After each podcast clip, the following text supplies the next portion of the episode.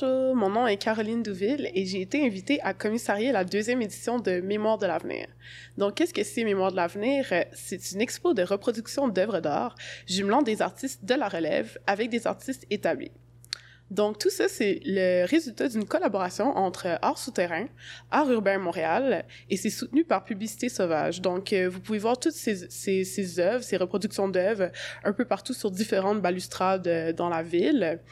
Et en ce moment, nous sommes dans les hangars de Publicité Sauvage et nous recevons notre deuxième binôme composé de Nicolas Grenier, notre artiste établi. Donc, euh, Nicolas a obtenu son baccalauréat euh, en beaux-arts à Concordia et sa maîtrise à California Institute of the Arts. Euh, il a exposé un peu partout au Canada, aux États-Unis et en Europe. Et sa, pratique consiste principalement à la peinture, l'installation et aussi il fait des sondages des systèmes économiques expérimentaux, donc des trucs un peu plus euh, conceptuels. Donc, ce qui l'intéresse, c'est la transformation de l'ordre social. Il est représenté par Bradley Taskeran et Luis de Jesus à Los Angeles. Donc, euh, bonjour Nicolas. Allô, ça va bien? oui, ça va. Et euh, là, je vais présenter notre artiste de la relève, donc Andréane Mercier. Andréane Mercier a obtenu son baccalauréat euh, en beaux-arts aussi de l'Université du Québec à Montréal. Elle a aussi obtenu un DESS euh, en art, création et technologie de l'UDM. Et euh, sa pratique est principalement euh, la peinture, l'installation, la modélisation 3D, l'animation 2D et du jeu vidéo et elle est représentée par Robertson Arras. Salut! Allô! Donc, euh, on peut commencer avec la première question. Donc, en fait, c'est une question assez large, donc je vais vous donner des sous-questions pour vous, euh, vous faire des petits euh, marquages, là, que, comme ça, vous pouvez mieux développer. Donc, euh, on peut commencer avec euh, notre artiste établi, Nicolas Grenier. Donc, euh, quelle est ta démarche lorsque tu travailles? quels sont les enjeux qui te motivent? quelles questions te poses-tu? Où cherches-tu tes inspirations? Et comment structures-tu ton travail? Ben, je dirais au niveau, d'abord, au niveau de mes intérêts généraux, comme je suis quelqu'un qui s'intéresse beaucoup à ce qui se passe dans le monde en général. Et les questions, mettons, de changement de paradigme, plus particulièrement, de changement de l'ordre social, comme tu as mentionné plus tôt, c'est vraiment comme ça qui me motive le plus. Puis ensuite, c'est un peu de quelle manière est-ce que ça prend forme dans le monde, puis comment est-ce que moi je peux l'observer sur le terrain.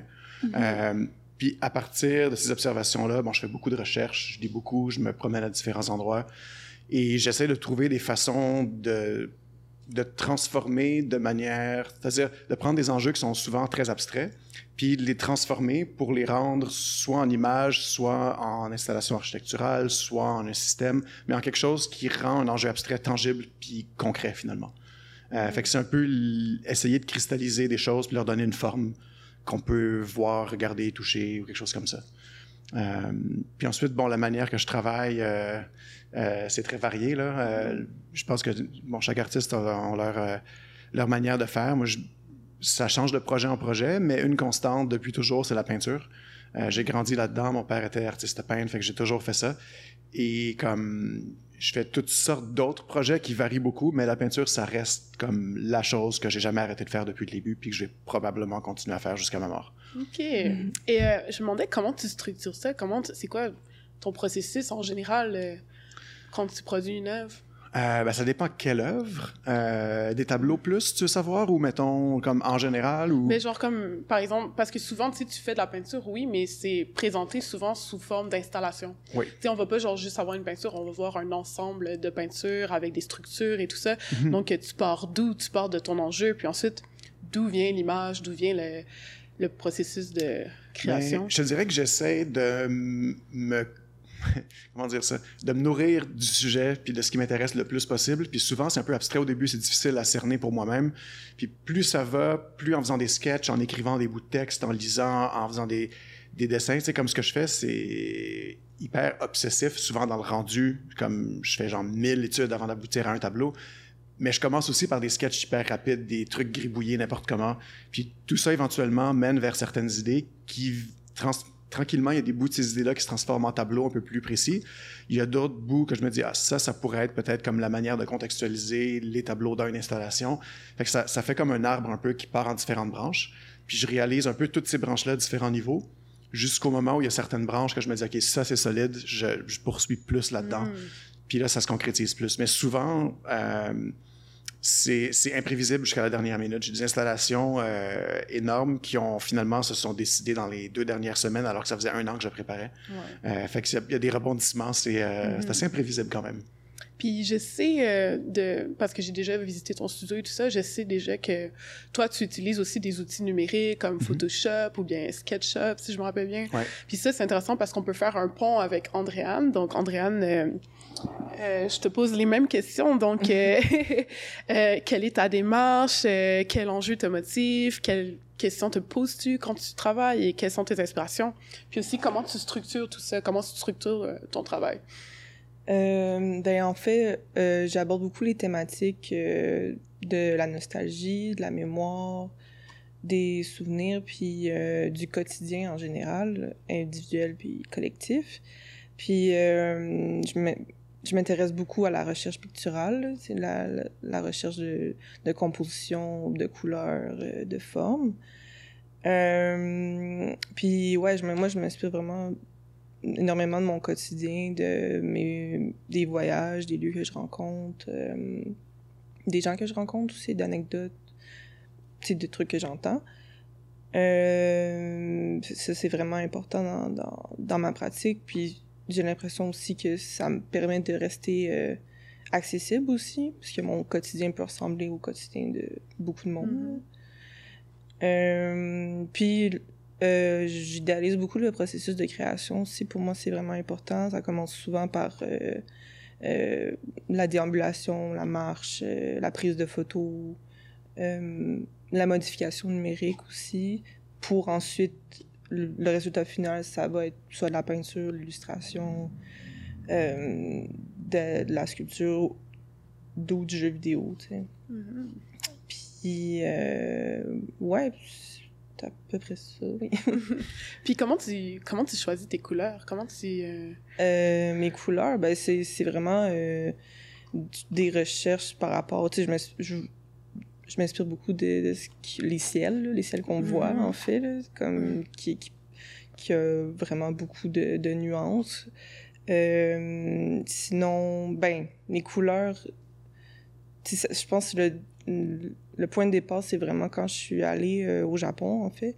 Puis j'ai vraiment vu que les maisons là-bas, c'était comme tu sais que tout était coloré en fait c'était vraiment mm. différent d'ici que c'est souvent gris puis brun mais comme même tu sais il y a des il y a des lignes au sol au Japon des lignes vertes des lignes jaunes tu sais comme il y a comme des pots de fleurs partout tu sais il y, a vraiment des trucs euh, juste là-dedans je pense que ça m'inspire beaucoup puis c'est sûr là j'ai le côté euh, numérique là les jeux euh, les jeux vidéo en 8 euh, bits, ben c'est sûr, ça, ça, ça m'inspire beaucoup dans, dans mes choix de couleurs aussi, des couleurs tranchées. Puis... Fait que t'as pas mal joué dans ton passé. Ouais, ben oui, j'étais assez genre geek, là. Toute mon, mon enfance, c'était ça, là. Je jouais à des jeux vidéo, là, puis... fait que c'est sûr, c'est important, c'est ça. J'aime beaucoup. Ah ben c'est cool que tu euh, termines ta pensée sur le jeu vidéo parce qu'on peut arriver à la prochaine question qui est en fait, euh, je vous demande euh, quelle est l'idée derrière l'œuvre qu'on présente? Donc, on peut commencer avec Nicolas.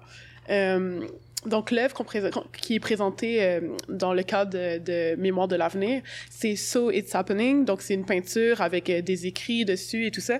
Donc, moi, j'aime bien demander au début, c'est quoi le titre, d'où ça vient le titre, puis ensuite tu peux essayer de développer euh, sur l'idée de l'œuvre en tant que telle. Mm Ben oui, fait que So It's Happening, c'est une peinture que j'ai faite euh, durant, ben, c'était en 2021, euh, en préparation de ma dernière expo.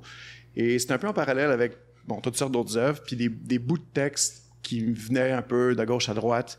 puis je voyais beaucoup aussi de transformations autour de moi. Il y avait euh, beaucoup de discussions sur qu'est-ce qui, qu'est-ce qui changeait présentement au Canada, aux États-Unis, dans le milieu, comme euh, socialement, en général, politiquement, euh, le monde post-George Floyd. Mm-hmm.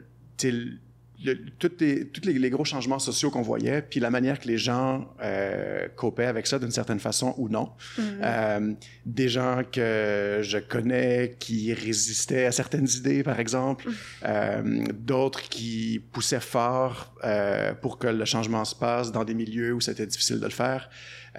Puis j'essayais un peu de me dire, mais comme à travers, ça c'était un exemple de changement que je voyais, mettons, post-2020, puis que, que j'ai vu euh, se dérouler, puis j'ai beaucoup de gens proches de moi qui étaient impliqués dans, dans toutes sortes d'aspects de ça.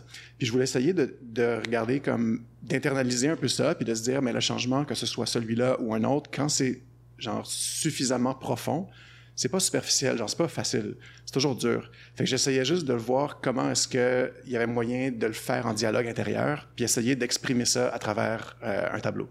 Euh, fait qu'il y a eu, euh, je l'ai internalisé entre autres par rapport à toutes sortes d'enjeux que moi j'ai vécu. Euh, bon, par exemple, je fais des, des projets économiques euh, un peu anticapitalistes qui prennent énormément de temps et de ressources à travailler dessus. Ça rentre pas dans ma carrière, ça fait comme je perds beaucoup d'argent avec ça, mais c'est important pour moi. Puis c'est comme un des changements pour lesquels j'ai l'impression que je me bats tout le temps la tête contre un mur parce que c'est c'est un peu comme genre nager à contre-courant d'une rivière, c'est comme impossible. Ouais. Puis David contre Goliath. Ouais, c'est ça. Puis je je sais que tous les changements sont un peu de cette nature-là. Fait que bref, le tableau, pour moi, c'était l'idée un peu de représenter comme le changement qui se passe et comment est-ce qu'on réagit quand le changement, un peu, on, on y est genre passivement témoin puis qu'on s'en rend pas trop compte puis à un moment donné, on est comme faut embarquer dedans. Fait que j'essayais de, de créer comme une œuvre qui a visuellement un fort impact. C'est comme un côté un peu genre hallucinant de genre la lumière qui flotte. Euh, lumière qui a l'air blanche, mais qui en fait est bleue. Euh, Ah ouais. en tout cas, puis qui, qui euh, fait que des, des jeux de couleurs un peu de up art qui donnent un, un côté comme un peu hallucinant. Si on la fixe longtemps, c'est genre en la peignant, moi-même, mes yeux se fatiguaient vraiment. fait que je voulais avoir ça d'un côté et que le contenu du texte soit un contenu comme, je dirais pas banal, mais que n'importe qui un peu pourrait dire. Tu sais, que c'est quelque chose qui est comme, genre, ah, euh, so it's happening, puis comme je me rappelle plus des, de chaque ligne, genre ligne par ligne, mais en gros, c'est genre, c'est en train de se passer. Ah ouais, je m'attendais pas vraiment à ça, ou genre, c'était écrit dans le ciel, on savait que ça allait arriver, mais comme une fois que ça arrive, qu'est-ce qu'on fait avec? Puis genre, don't get me wrong, I'm all in favor of it, mais en même, tu sais, comme se défendre un peu, mais en même temps, genre, euh, I guess I didn't know what it implied for my family, my career, my, Ouais. fait c'est ce genre de, de, de dialogue interne-là que je voulais comme le rendre, euh, le sortir du contexte polarisant, puis l'exprimer de manière à ce que ça puisse un peu être appliqué à, à tout le monde. tu sais. Hum, intéressant. Mm. Puis je me demandais euh, si on peut retourner sur euh, le côté plastique, le côté formel. euh, tu sais, comme, c'est quoi la signification? Comme par exemple, on voit plusieurs, plusieurs étages, de, Ouais. des espèces de carrés euh, un peu ondulés. Fait que ça, ça pourrait représenter peut-être les différents paradigmes Oui, par ben, lesquels on passe. C'est comme une sorte de vortex, genre. Ouais, ben, tu sais, ça, ça fait penser un peu dans, dans l'histoire de l'abstraction, puis de la. T'as as beaucoup de, de liens avec la spiritualité. Euh, dans les années, surtout comme fin 19e, mais surtout début 20e siècle, il y a eu beaucoup, beaucoup d'exploration. Tu sais, comme Ilma Afklem, c'est un exemple, mais il y en a des tonnes. Puis je voulais un peu aller chercher ce vocabulaire pictural-là, de comme, t'as la lumière, bon, qui va faire penser justement à tout ce qui est spiritualité, lumière, vision après la mort, tout ça. Donc, changement d'un monde allant vers l'autre. Mais tu as aussi, comme tu dis, tous les, les genres de, de séparation de couleurs qui sont comme un peu différents portails, différentes étapes vers ce changement-là, vers cette chose-là, puis différentes conséquences aussi que le changement a sur les gens qui veulent l'accepter ou vivre avec ou whatever. Fait que c'était un peu de, de s'approprier le langage de l'abstraction, mais de leur mettre aussi euh, de, de le faire avec les moyens d'aujourd'hui. Donc, j'ai fait beaucoup d'expérimentation sur Photoshop pour arriver avec des types de couleurs qui seraient vraiment durs à avoir euh, si j'avais pas commencé par ça. Euh, puis ensuite, ben, j'ai fait genre mille études de, de peinture en plus petit avant d'aboutir à bon au, au résultat euh, final. Ouais. Puis t'es content du, du résultat, même Ouais, en j'étais content. rep- représent- re-représentation, parce que là, c'est La fiche Une sort bien, je suis content de- avec ça. Ouais, ok, cool. Puis là, on peut passer à Andréane. Mhm. Donc, Andréane, ce qui est intéressant, c'est qu'on a sélectionné, en fait, une image d'une œuvre qui est des centaines et des centaines d'images. Mhm. Donc, c'est un jeu vidéo Oui. euh, que vous pouvez, vous pouvez jouer d'ailleurs euh, à ce jeu-là. Si vous allez sur le site, euh, normalement, il y aurait un lien que vous pouvez cliquer puis euh, essayer de jouer à ce jeu. Puis le jeu s'appelle Sunrise. Oui. Donc, est-ce que tu peux m'en parler un peu? Oui. ben, Sunrise, premièrement, c'est c'est pas un jeu que j'ai fait seul. Je l'ai fait avec Sandrine Cadieux et Frédéric Bordelot, deux amis et collègues avec qui j'ai été, j'ai fait le DESS euh, à, à l'UDM. Euh, puis, euh, juste pour expliquer un peu le contexte euh, à la base, c'est un jeu qui a été réalisé durant le confinement. Donc, ben, l'année dernière, ouais, 2021. Puis on l'a commencé à... Il a été commencé en fait à l'automne 2020. Puis, durant le confinement, comme beaucoup d'autres personnes, ben, on s'est mis à faire des choses, des sports qu'on fait pas d'habitude. Puis, avec mes amis, on s'est mis à faire du euh, patin à roulette, du roller skate. Puis, euh, ça, ça m'a vraiment donné euh, l'idée de départ. En fait, je voulais juste faire un jeu vidéo avec une héroïne qui fait du roller. C'était ça le début. Puis, suite à ça, il y a deux étés à peu près, ben, il y a eu une vague de dénonciations sur les réseaux sociaux, dénonciations d'inconduite sexuelle sur Instagram puis Facebook. Puis, comme ça, ça a tout vraiment touché, j'ai l'impression, le milieu de, de l'art puis culturel à Montréal parce qu'il y avait vraiment, on dirait qu'il y avait tellement de monde qu'on connaissait qui était touché par ça que c'était comme difficile de passer à côté puis de se fermer les yeux. Puis ça, ça, a vraiment donné le point de départ en fait à notre à notre jeu. Avec ça, mes amis, on s'est dit bon ça c'est le sujet qu'on veut exploiter. Fait pour, pour expliquer ben, brièvement c'est quoi le, synopsis du jeu, ben dans le fond, euh, notre personnage principal s'appelle Dawn. Puis elle déambule euh, à travers à peu près neuf scènes euh, du jeu ben, du jeu vidéo. Puis euh, elle interagit avec euh, de- des gens, comme il y a des situations, il y a des gens avec qui elle peut parler, puis elle peut euh, dialoguer. Le joueur a euh, dans le fond, le, choix de, réponse. Il y a comme deux choix de réponse à peu près pour, euh, euh, ben, pour, les, dialogues. Puis, euh, il y a une barre d'anxiété. Notre personnage donne, elle a une barre d'anxiété en haut à droite de l'écran. Fait selon ce que le joueur décide de, répondre, ben, la barre d'anxiété, augmente. Puis, le seul moyen de réduire son anxiété, ben, c'est de faire du roller. Fait qu'elle peut faire du roller, puis elle peut faire des sauts, des trucs comme ça, puis ça va diminuer. Mais environ à la scène 7, ben, c'est inévitable qu'il y a une situation qui se passe, puis elle fait une crise d'anxiété. Attends, mais il fait pas de spoiler, là? Le monde vaudra Ben là, faut le dire, là. Puis aussi, j'ai une petite question par rapport à l'anxiété. C'est... Tu nous parles de l'anxiété, puis tu nous dis comment la réduire, mais tu nous dis pas d'où elle vient, l'anxiété. Elle ben parce que là, durant le jeu, on se rend compte que ça vient de vraiment, vraiment beaucoup de choses. là.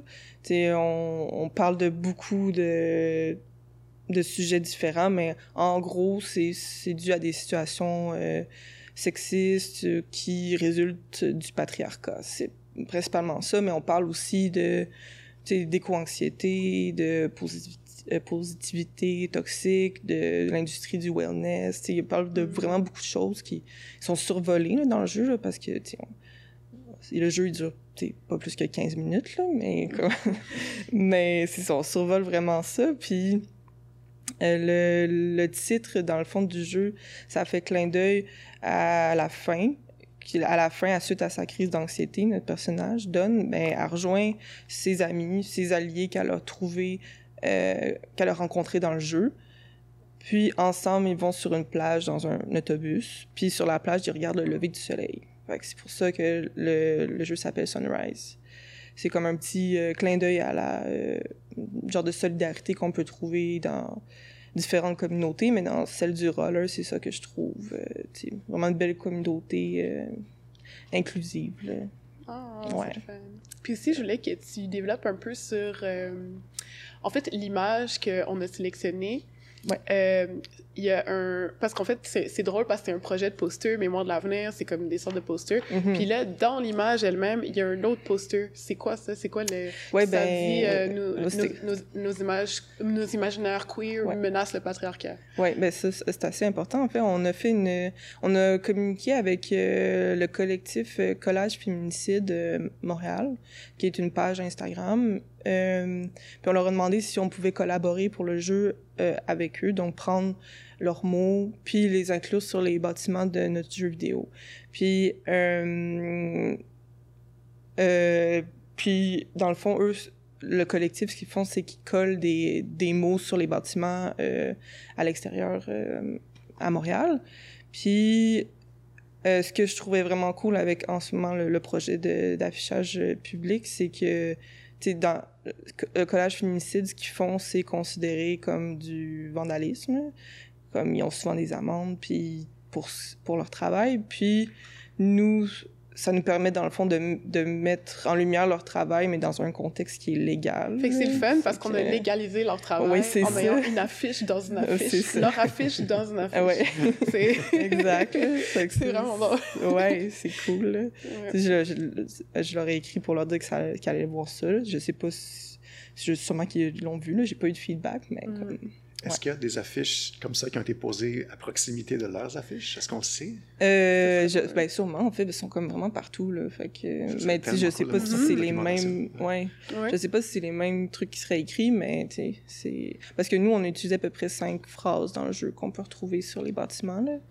On a, on a laissé, un, mettons, le, le- le numéro de téléphone pour euh, euh, la violence conjugale ou. euh, tu sais, il y, en a un, c'est écrit euh, drame féminicide euh, ben, égal. euh, euh, non, drame conjugal égal féminicide, c'est ça. Ouais, Mm. en tout cas. Ah, très intéressant. Merci beaucoup pour tous euh, Oui. ces éclaircissements. Oui.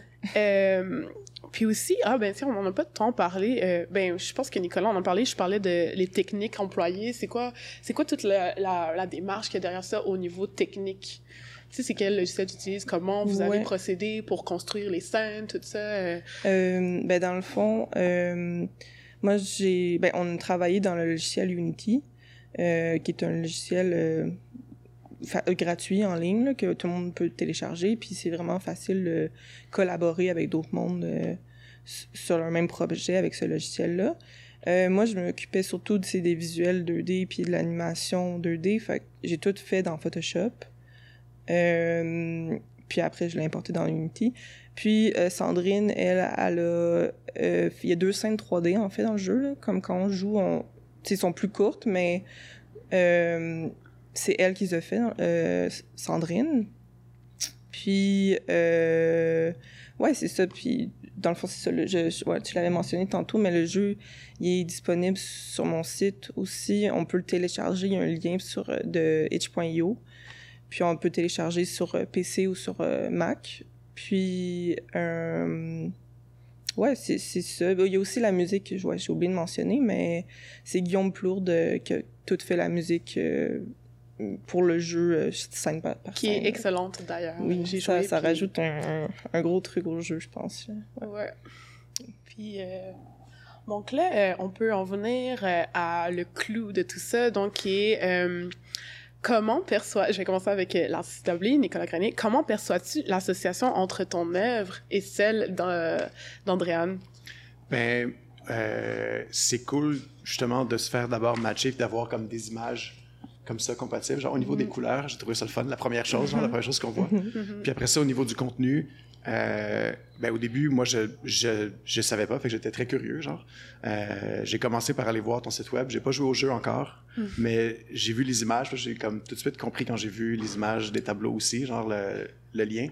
Euh, puis je pense que comme juste le sujet général, genre la question, moi, ce, que, ce qui m'intéresse, le changement social, le changement de paradigme, je pense que c'est similaire d'une certaine façon. Tu sais, comme Ouais. le, le thème de ton, de ton œuvre est plus précis, euh, le mien est un peu plus diffus peut-être, mais je pense que ça se rejoint à ce niveau-là. Mhm. Euh, puis après ça, ben, la manière de d'assembler ces deux visuels-là qui se ressemblent d'une certaine façon par certaines couleurs, par certains, c'est comme certains types de dégradés qui sont peut-être moins présents dans cette image-là que dans mon travail de peinture, mais qui sont quand même là. Puis euh, il y a ce côté-là qui est comme partiellement visible, mais en même temps, il y a genre la géométrie, il y a aussi euh, euh, un côté comme euh, très différent dans le côté plus diffus du mien, mais comme super sharp dans ton œuvre. Euh, mais en même temps beaucoup de lignes verticales, beaucoup de lignes horizontales. Fait a comme je pense qu'il y a, une bonne, euh, un bon écho entre les deux au niveau tant comme euh, de l'intention qu'au niveau de formel, genre euh, purement et simplement. là. Puis aussi, ce qui est intéressant, c'est le fait que, tu sais, il y en a un, c'est plus euh, euh, intérieur, tu sais, c'est comme une pensée intérieure et tout, alors que l'autre, c'est plus un, c'est une collaboration, fait que c'est plus, Mhm. oh, oups, c'est plus, euh, tu sais, on le voit, la collaboration, oh, mais c'est surtout au niveau de l'écrit, comment l'écrit est euh, Mais- présenté, tu sais, toi, tu peux me donner ton, qu'est-ce ouais, que t'en ben, ce que penses? je- ce que euh, je pourrais ajouter, c'est que, tu sais, tu dis dans ton tableau, c'est ça, c'est plus une pensée intérieure, mais tu sais, je vois le lien notre personnage donne, dans le fond. Il y a beaucoup de parenthèses dans les trucs qu'on écrit, puis c'est comme ce qu'elle, elle pense, en fait. Tu sais, qui est qu'on... Je trouve ça, ça, ça... Ouais, ça, ça fait un lien avec ça aussi. Puis, tu sais, elle a des conversations, mais souvent, c'est comme « Ah non, j'aurais pas dû dire ça », genre. Ou comme, tu sais, Mm. qu'est-ce que je vais faire avec ça, telle information, puis... Euh, pour ça, ouais, mais sinon, c'est sûr, le côté esthétique aussi, comme, comme tu as dit, ça, ça, ça, ça, se ressent aussi. Les couleurs, puis les formes, puis je vois que tu as un angle numérique aussi, juste à- avec ta peinture euh, aussi, puis hum, mes tableaux, c'est la même chose aussi. Puis, ouais, ben pour les enjeux, c'est ça, c'est simil- similaire aussi, là, on, on parle pas mal de inégalité sociale, là. Ouais. OK, fait qu'on peut passer à la prochaine et dernière question. Euh, donc, qu'est-ce que vous pensez du fait que ce travail-là euh, se retrouve dans l'espace public? Euh, quel impact pensez-vous que ça peut avoir sur les citoyens? Nicolas. Ben, moi, je suis super content que ce soit sur des affiches, c'est cool. Merci euh, à toi d'avoir invité Art Public, Art Souterrain, tout le monde. Genre, c'est vraiment cool, je pense, d'avoir ça. Moi, je je suis tellement habitué de regarder les affiches quand je me promène, celles qui sont belles, on s'entend, qui essayent pas de me vendre euh, de la shit. Mais comme, en général, c'est tout le temps. Ce que je regarde, c'est genre les, les, les affiches de spectacles de musique, de spectacles de danse, de spectacles de théâtre, euh, ce genre de choses-là, ou justement le- l'art public qui utilise genre le format de l'affiche ou du collage ou de whatever pour passer des messages. Genre, je suis quand même pas mal aux aguets de ce que je vois dans les rues. Genre, j'aime ça en me promenant en vélo le- de, de voir ça. Fait que de se promener puis de voir comme un de mes tableaux là, je trouve ça le fun. Ça fait un peu comme si on sort un peu de la tour d'ivoire, euh, des galeries, des musées, de whatever, où est-ce que on est capable de mettre un tableau en temps normal et de l'avoir sous une forme euh, genre euh, qui se diffuse publiquement. Moi, j'étais super content de, de ce côté-là. Je pense qu'en général, plus l'art sort d'une petite boîte carrée puis se diffuse dans le monde, plus c'est perméable, le monde et l'art, mieux c'est. là. Autant pour nous que pour le public, je pense que genre c'est juste bien que les choses se mélangent le plus possible. Mm. Fait que tant mieux. Toi, qu'est-ce que t'en penses de ça? Du fait que ton œuvre est dans l'espace public, euh, comment les Euh, citoyens perçoivent ça, tu crois?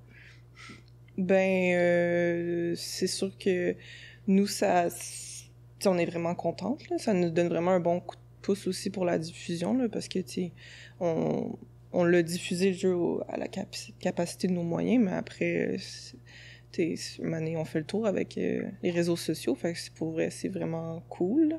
Puis, nous, on veut que les gens jouer, là, c'est sûr. Puis, c'est un jeu qui se veut euh, informatif, informatif surtout, puis euh, un peu éducatif sur certains thèmes. Puis,